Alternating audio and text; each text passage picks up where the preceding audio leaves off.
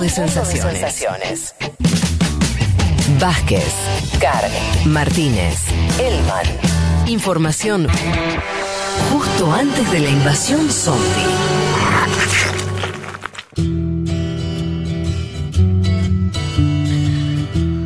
Dicho esto, nos metemos eh, con lo que habíamos dicho de, de algo que está agarrado a la primera parte de este programa, que tenía que ver con las elecciones en Estados Unidos. Y decíamos, hay un antecedente, hay un antecedente muy claro de qué pasa cuando la cosa está muy reñida electoralmente en Estados Unidos. Y, es un ejemplo que además termina con una victoria en los tribunales. O sea, quien decide eh, esa cuestión son los tribunales de Estados Unidos. Estamos hablando de la presidencia de George Bush en el año 2000. Leti, me parece que elegiste un tema perfecto para esta semana. ¿Cómo lo vas a encarar? Sí, bueno, en parte lo elegí justamente porque generó mucho temor y de hecho muchos oyentes lo estaban planteando, ¿no? Sí. Después de que cuando a Donald Trump le preguntan, bueno, ¿qué pasa si usted pierde ese martes? Y da a entender que podría llegar a definirse en la Corte Suprema, automáticamente una o uno eh, el, antecedente más próximo que se tiene en mente es justamente la elección del año 2000, cuando finalmente la justicia es quien termina eh, definiendo esa elección en la cual eh, asume George Bush hijo, ¿no? ¿Qué pasaba? Para poner un poco en el contexto, porque si bien hay muchas similitudes, sí hay que decir que era un Estados Unidos muy distinto al actual, era un Estados Unidos que todavía no había vivido la crisis de 2008-2009, no había vivido todavía el ataque a las Torres Gemelas Claro. de eh, 2001 y que venía casi una década entera de un gobierno demócrata con Bill Clinton a la cabeza. Mm. Recordemos que Bill Clinton gobernó desde el 93 hasta el 2001 cuando finalmente le pasa el mando a George Bush. ¿Qué pasaba? Bueno, ese año, en el 2000, se elegía el martes 7 de noviembre, siempre lo decimos, las elecciones en Estados Unidos son el primer martes después del primer lunes de noviembre, es decir, que siempre van variando, pero son, bueno, las mismas a través de una semana, digamos, ¿no? En ese 2000 era el martes eh, 7 de noviembre y quienes se disputaban justamente esta elección era, por un lado, George Bush, por supuesto, que es quien gana, pero sí me interesa contar un poco quién era George Bush. O sea, por un lado, por supuesto, el candidato republicano, pero a su vez era el gobernador de Texas. A su vez, era el hijo del presidente George H.W. Bush, que era quien había gobernado antes de Bill Clinton. Y a su vez era el hermano de Jeb Bush, quien era el gobernador de Florida. Y esto es un dato clave porque justamente todo el dilema de esta elección va a estar dado en eh, el estado de Florida.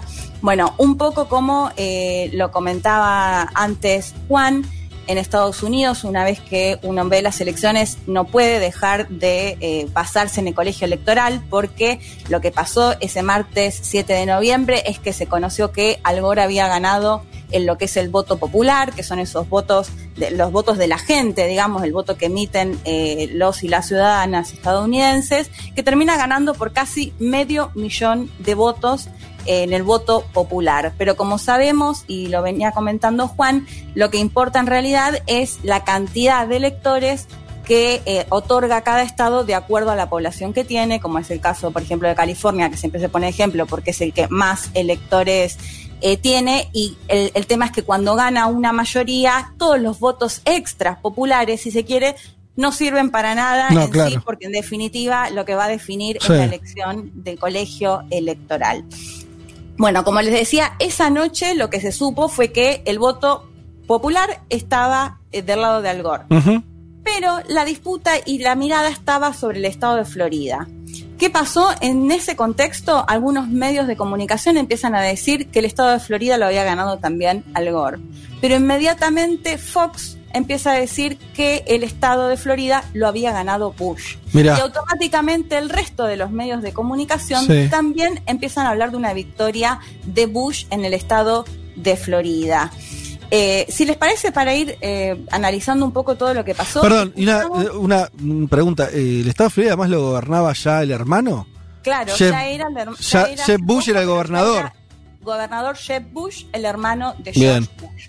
Y, igual ahora lo vamos a contar porque Bien. claramente tiene Sí. importancia que Sí. toda la familia de Bush haya estado No, te, repartida. te imaginas que pasa en otro país, ¿no? Yo a- a- cada tanto, Sí. no, no quiero usar ese ejemplo, pero hay veces que uno naturaliza cosas porque es Estados Unidos y bueno, tiene una espalda, pero la verdad que, que, que bananero, ¿no? Bueno, vamos. Totalmente. No, y además ahora seguimos porque son muchas Sí, la- sí, las sí, conexiones de la familia y allegados. Eh, si les parece, escuchamos a eh, Juan Bataleme, que él es secretario académico del CARI, profesor de Relaciones Internacionales en la UBA y UCEMA, que nos contaba un poco acerca de eh, el contexto y lo que pasó ese martes 7 de noviembre. Si les parece, lo escuchamos. voto popular, Al Gore en la elección del 2000 ganó por, por muy pocos votos, le ganó a George, eh, a George Bush, algo parecido a lo que pasó entre Hillary y Trump, donde el voto popular fue un candidato, pero los votos electorales, y acá está la, acá está la clave, fueron a parar a George Bush. Lo interesante de la elección y que se terminó definiendo es que George Bush ganó con 271 votos eh, electorales y eso lo, lo transformó en el presidente número 43 de los Estados Unidos, ¿no? Ahora, acá viene lo, acá viene lo interesante. No teníamos pandemia, un complejo comunicacional arduo, cierto, comple- complejo justamente, que va a demorar la elección un mes por lo que sucedió en Florida. Muchos señalan de que la Corte Suprema de Justicia de Florida eh, le terminó dando la, la victoria a George Bush. Bueno, ahí nos comentaba un poco Juan Bataleme lo que pasó ese martes 7 de noviembre y acá vienen dos recomendaciones, sé que a los y las oyentes les gusta mucho cuando recomendamos las películas y series. Seguramente gran parte hayan visto Fahrenheit 911, me imagino que ustedes la vieron de Michael Moore, eh, eh, que está muy buena, se las recomiendo volver me- a ver al menos la primera parte en la que hace referencia a cómo llegó George Bush a la presidencia. De hecho, Michael Moore lo trata de comandante en jefe de los ladrones y ocupa del despacho oval, haciendo referencia y explicando muy bien cómo era toda esta conexión de los familiares y lo que comentábamos, ¿no? El hermano gobernador, el padre expresidente. Y otra película que la recontra recomiendo, que a mí me, me- lo dijo Juan Bataleme y justo vi que Tommy Aguerre también la recomendaba ayer, es Recount, Recuento, que es una película de 2008 eh, buenísima de HBO, se las recontra recomiendo que la vean en estos días, sobre todo porque en plena campaña electoral, eh, bueno, es mucho más eufórica la, la cuestión.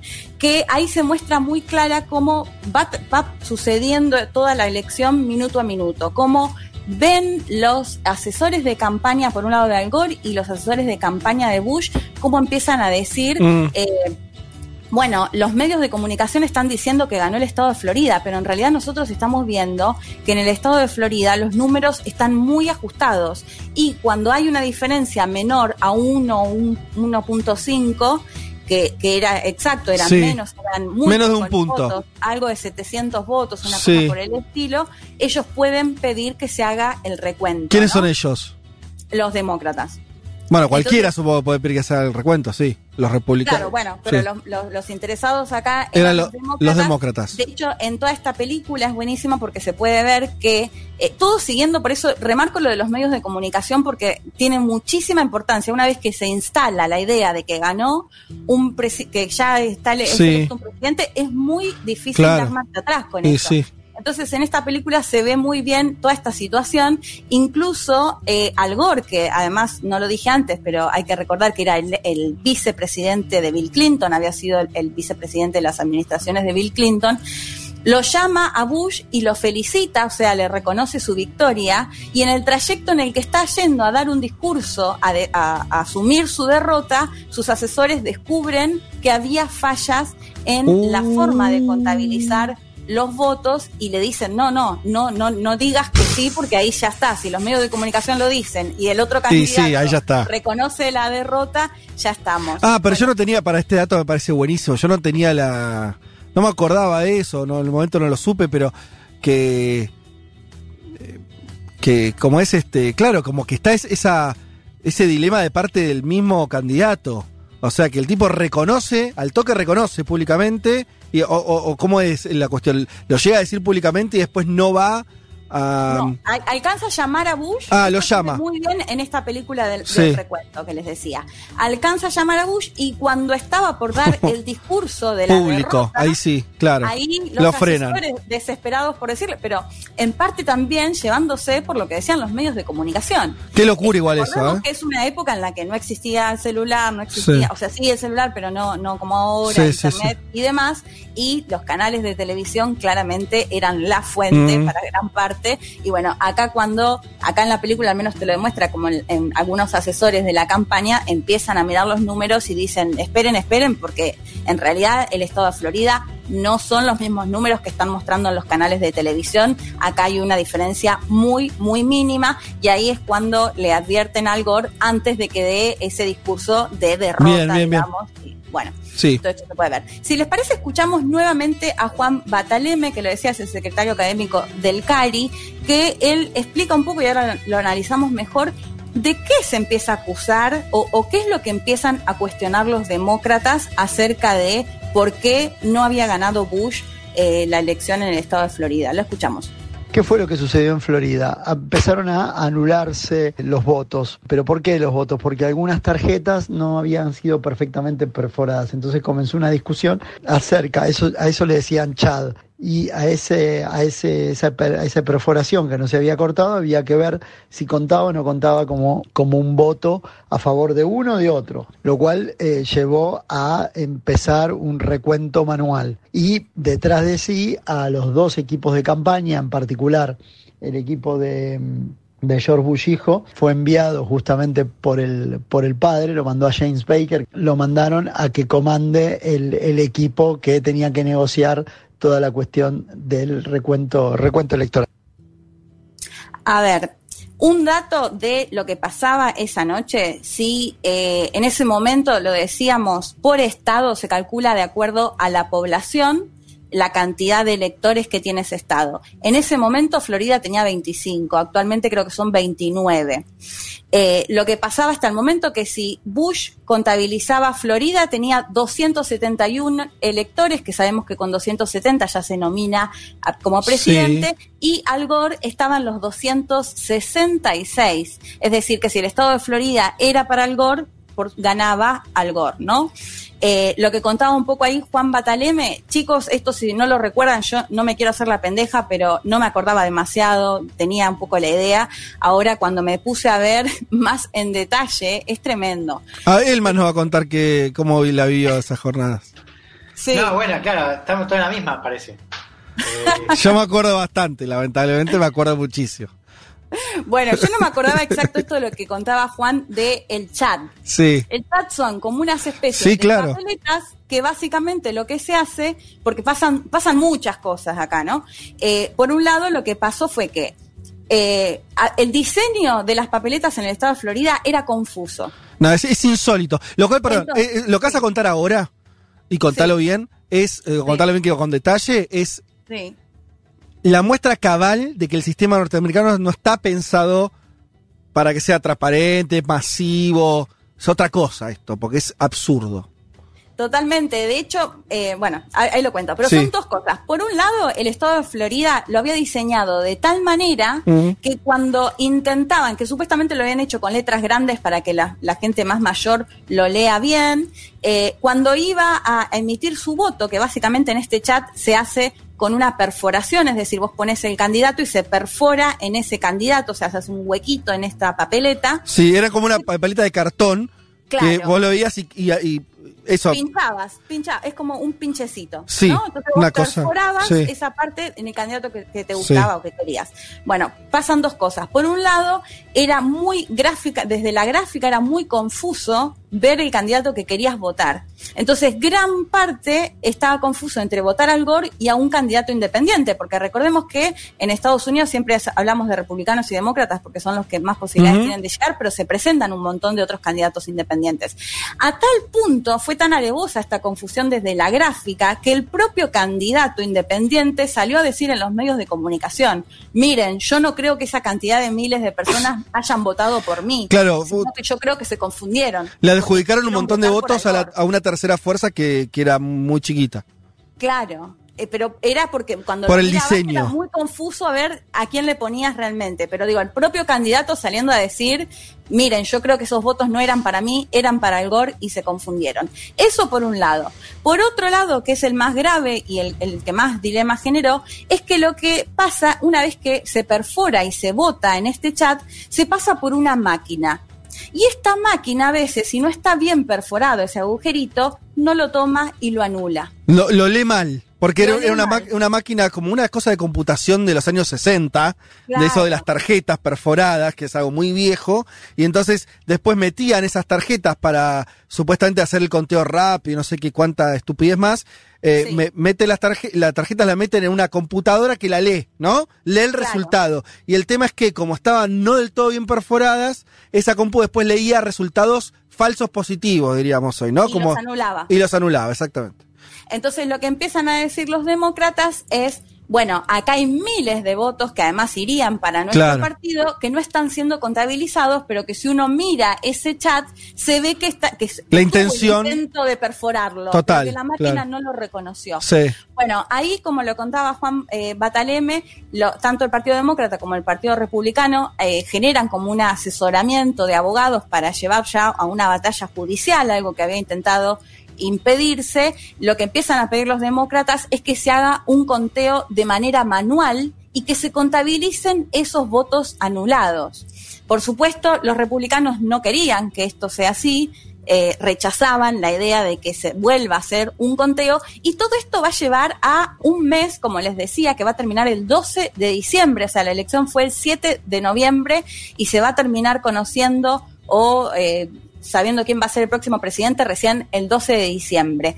Vuelvo a recomendarles esta película Recuento porque son muchas las idas y vueltas, como para explicarlo ahora en la columna, pero básicamente, y acá también entra en juego la, la importancia que tiene la justicia y esta justicia conservadora de que había prometido Trump y lo cumplió, lo que contaba Juan antes de los 200 magistrados que logró colocar a lo largo de todo Estados Unidos conservadores, y ni hablar del caso de la Corte Suprema eh, Nacional con eh, el, aval reciente de Amy Barrett, porque lo que termina pasando, y esto también se ve en la película, ellos planteaban alguna, algo así como, bueno, si la que tiene que decidir es la Corte Suprema de Florida, los eh, demócratas tenemos más posibilidades. Si lo determina definir la Corte Suprema Nacional, tienen más posibilidades los republicanos. Eh, esto va, eh, les decía, entre un ida y un vuelta, los pedidos eran que se realice este conteo en algunos condados al menos, y los republicanos intentando impedirlo. Me faltó una parte decirles que Katherine Harris, quien estaba como a cargo de toda esta campaña electoral y a cargo de decidir si se establecía este conteo o no, era también eh, asesora en la campaña de Bush. Y ella tiene una importancia muy importante. De hecho, bueno, ahí en la película incluso, déjenme hacer un paréntesis, pero también vamos a ver mucho machirulaje en el trato, porque ella fue muy cuestionada por cómo se maquillaba, por cómo se vestía, más allá de lo que se le podía llegar a cuestionar en concreto, que era que no quería llevar adelante un conteo, los medios de comunicación hablaban de esas cuestiones, algo que no pasaba claramente con el resto de, los hombres que estaban siendo parte de esta campaña. Pero bueno, volviendo eh, a este tema, eh, les decía, entre idas y vueltas entre las cortes, entre sí, que se haga el conteo, que no, que no se haga el conteo, la Corte Suprema de Justicia termina decidiendo que el conteo se paraliza. Si les parece, escuchamos ya el último audio de Juan Bataleme y ahora hacemos algunas conclusiones.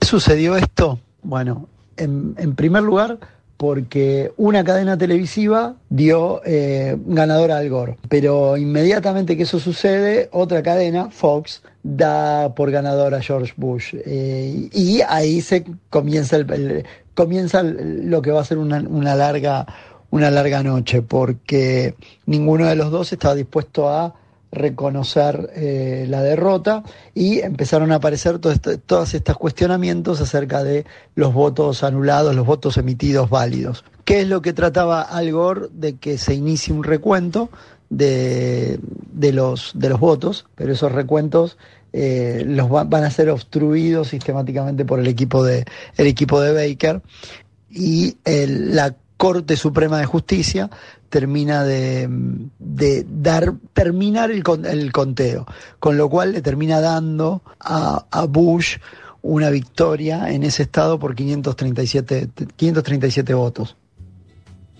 Bueno, ahí lo escuchábamos a Juan Bataleme. Otro punto, además de lo que tuvo que ver con este chat, con que, porque además lo que planteaban los demócratas es, bueno, no sabemos si Al Gore finalmente ganó en Florida o no pero déjennos contar los votos, déjennos ver qué votos emitieron. De hecho, las protestas que se pueden ver eran eh, todos nuestros votos valen o cada voto es válido, en referencia a que lo que querían saber era realmente qué habían votado los estadounidenses y las estadounidenses en el estado de Florida. Pero además, como si esto fuese poco, por otro lado, y esto también se puede ver muy bien en Fahrenheit, eh, Harris, que era esta mujer que les comentaba antes, contrata una empresa para que se saque del padrón, porque en el estado de Florida, quienes son ex convictos y no pagan después una, una multa para poder votar, no pueden votar no sé si sabían ese dato, pero quienes estuvieron presos porque cometieron algún tipo de delito, si después no pagan, no pueden estar empadronados. Esta eh, eh, Harris contrata una empresa para sacar justamente del empadronamiento a todos aquellos ex convictos. Y lo que se descubre después es que, por ejemplo, si había un Facundo Vázquez que había cometido algún delito y no podía votar, Federico Vázquez iba a votar y no se lo permitían por ah, tener un nombre parecido. Entonces, eh, eso lo hacían a propósito, ¿no? Con la idea de, bueno, en todo caso después tenés el argumento de decir, bueno, hubo un error en el nombre y eh, según Michael Moore, al menos 170 mil personas no estaban bien registradas, que además hay que decir que eh, los ex convictos, mayoría eh, afroamericanos o gente de menos recursos, que vota también mayoritariamente por los demócratas, ¿no? Así que eso también es un punto clave. De hecho, también lo que plantea Michael Moore, que hubo problemas con otras personas que estaban registradas en Texas, donde gobernaba Bush, y eh, Bush George y que terminan después en el estado de Florida donde gobernaba su hermano. O sea, las irregularidades son varias, lo que termina pasando, como les decía, los demócratas no logran que se realice el conteo eh, manual, que se contabilicen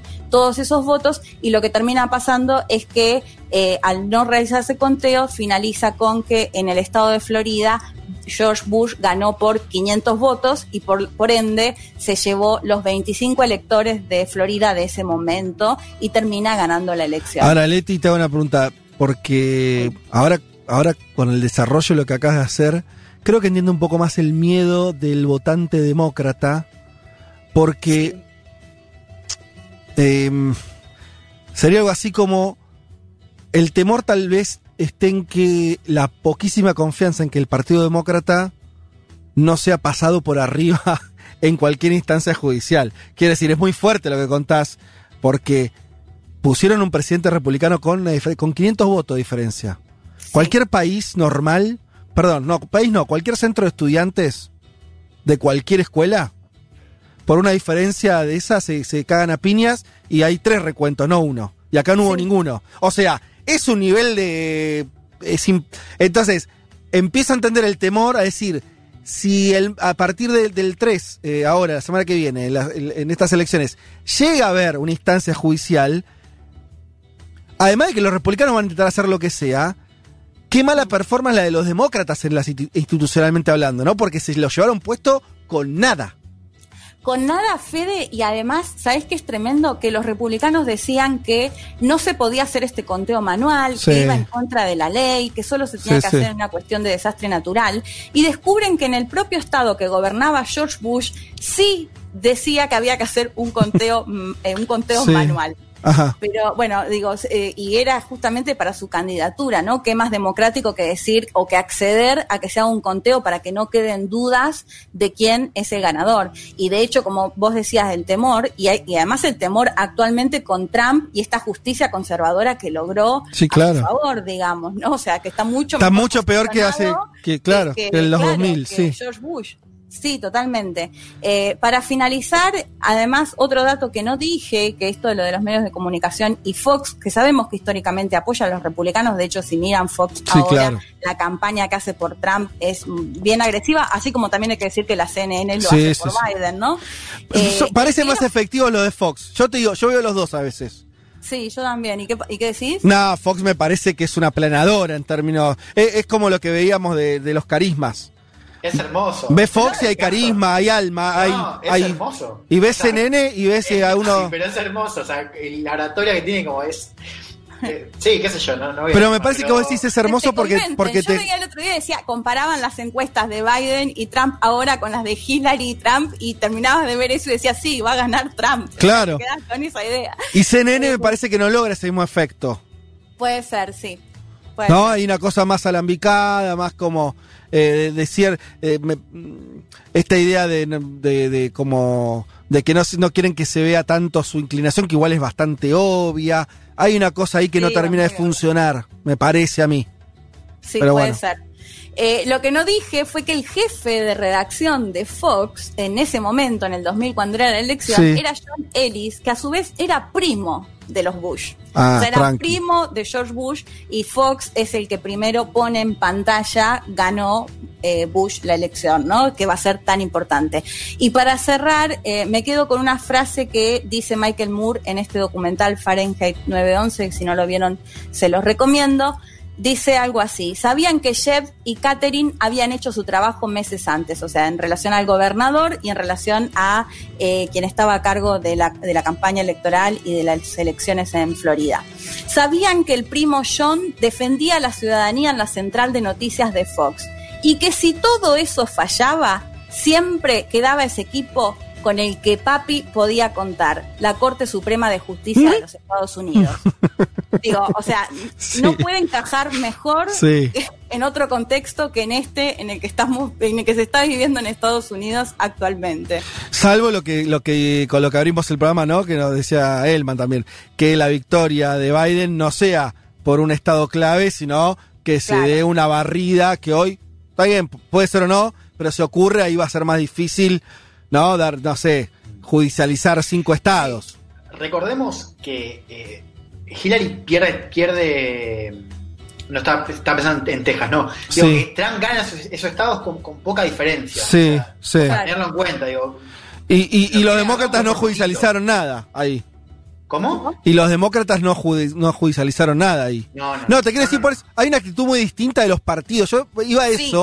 ¿No? Me parece que se ve eso. Hay una actitud muy distinta. Los demócratas siempre a la defensiva y los republicanos son una ofensiva. Eso, eso es recontra claro y es muy determinante en el juego político esas actitudes tácticas. Bueno, sabes que hay una discusión que es súper interesante y sintomática, que es esta idea que yo les contaba cuando hablamos de Ginsburg, esta idea de, de pacte court, ¿no? Esta idea de que los demócratas, de llegar a la presidencia y controlar el Senado, deberían meter más jueces para alterar el balance. ¿entendés? O sea, Claro. Hoy la Corte tiene nueve jueces, entonces le- lo que están diciendo algunos intelectuales y gente de la base es, che, no nos durmamos, o sea, cambiemos la regla, empecemos a jugar un poco más sucio y llenemos la Corte de jueces con tal de mejorar el equilibrio. Sí. Y después hay una parte del partido, de hecho a Biden le preguntan sobre esto y dice, no, yo de esto no voy a hablar. Una Ujú. decisión bastante astuta, pero hay también una tensión ahí respecto a cómo tienen que jugar los demócratas. Si tienen que empezar a involucrarse en alguna parte del juego sucio, Sí. o si tienen que seguir de alguna manera con esta idea de, sí, de, de tener... Vamos a ver qué pasa, pero no parece que le esté yendo muy bien, ¿no? Déjame agregar Sí, una sí. cosita, Fede, pero Sí. esto también lo que dice Juan se ve muy bien en esta película que les recomendaba, Recuento, porque al comienzo incluso los asesores de Al Gore querían dejarla ahí. O sea, hasta que algunos empiezan a decir, no, no, vamos a dar batalla porque esto claramente es muy mínima la cantidad de votos. Y todo esto se va a ver todo el tiempo diciendo, no, no queremos que la justicia sea la que defina esta situación, o sea, evitando eso, mientras que los asesores republicanos querían ir a la corte eh, de una, digamos, ¿no?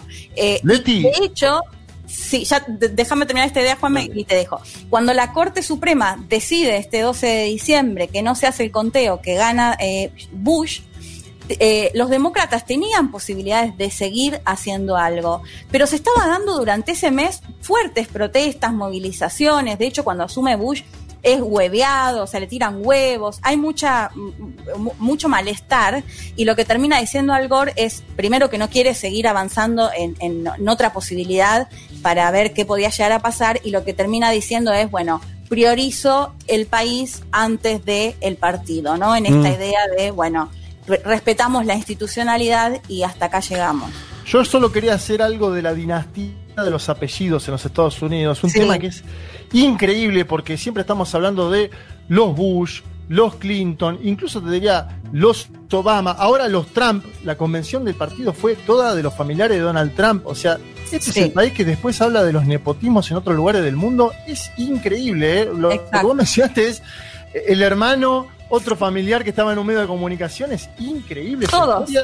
Y, y es parte de la historia de los Estados Unidos también, ¿eh? Esa es parte de la historia y se tiene que hacer cargo los Estados Unidos de esa historia de dinastías familiares que después señala nepotismos en otros lugares del mundo.